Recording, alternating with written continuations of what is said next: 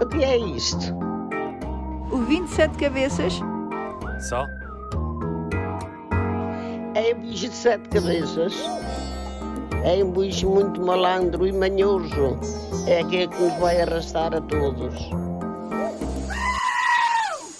Com nitidez consigo recordar-me de uma noite dos meus 13 anos em que verti umas lágrimas sobre a almofada. O que antecedeu esse momento foi aquilo a que agora chamo um novelo de solidão.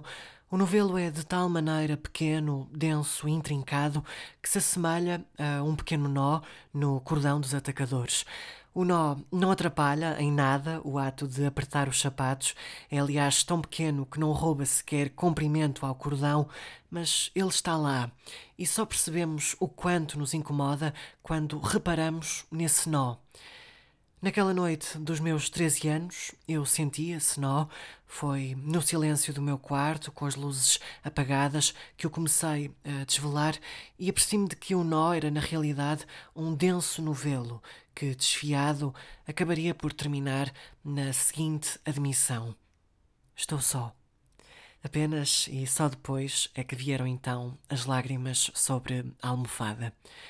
Julgo não ser a primeira pessoa que, algures nesta idade, se deparou com uma solidão quase melodramática, de tão intensa, uma solidão que não compreendemos bem em que circunstâncias terá germinado, mas que por fim detectamos nesse autodiagnóstico interior, e por isso, com nitidez recordo, a noite em que senti a minha solidão atropelar-me.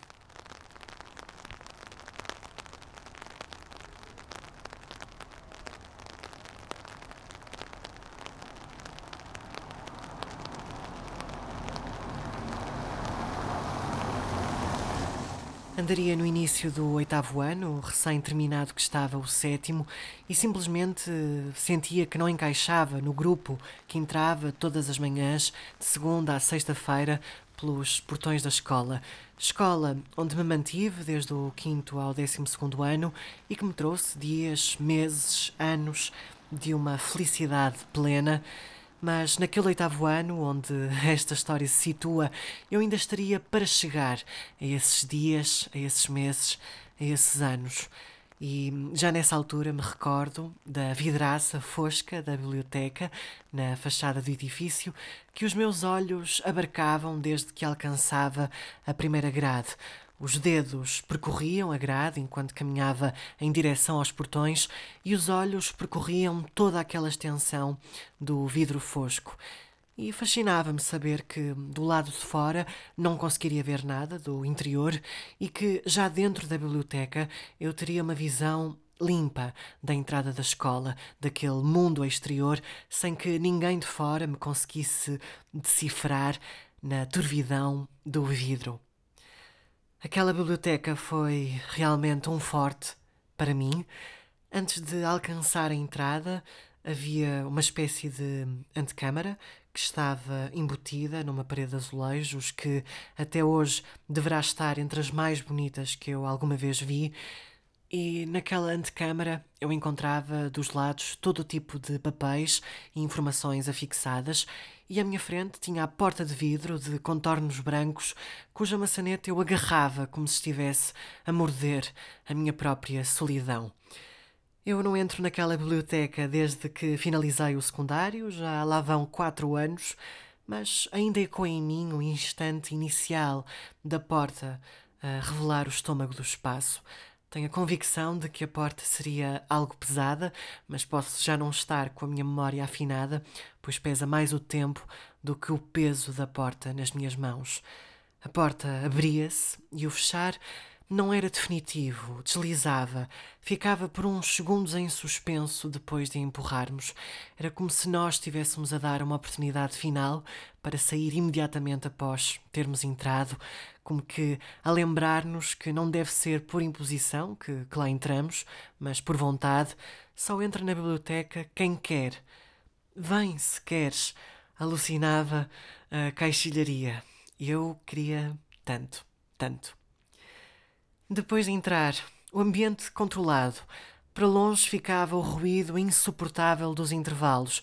A biblioteca é a morada viva do silêncio, que não é solidão, Nunca é solidão quando estamos rodeados de tantas palavras a flutuar entre as estantes, palavras que vibram, mesmo as mais dolorosas e lancinantes, e que devoramos num fôlego.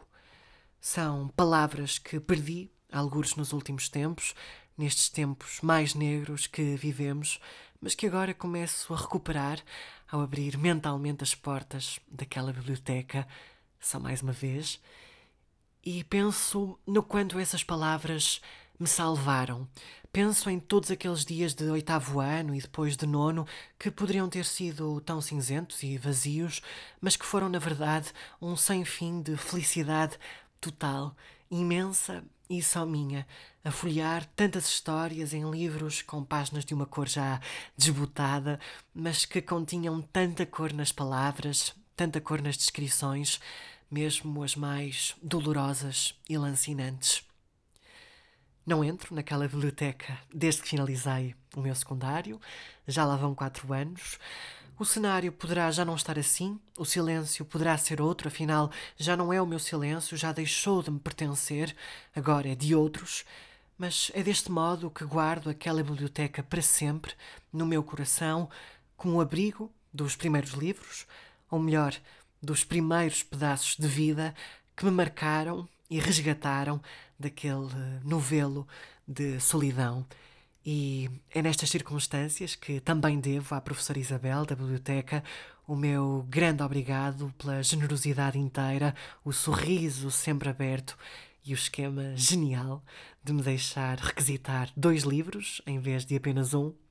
Um ficava associado ao meu cartão de leitor e o outro ao cartão do meu irmão, mas essa é uma história para um outro episódio, quem sabe.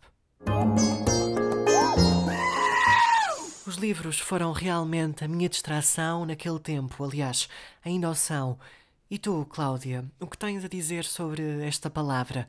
Fala-nos de distrações. O que é isto? O 27 cabeças Só? É um bicho de sete cabeças. É um bicho muito malandro e manhoso. É aquele que nos vai arrastar a todos.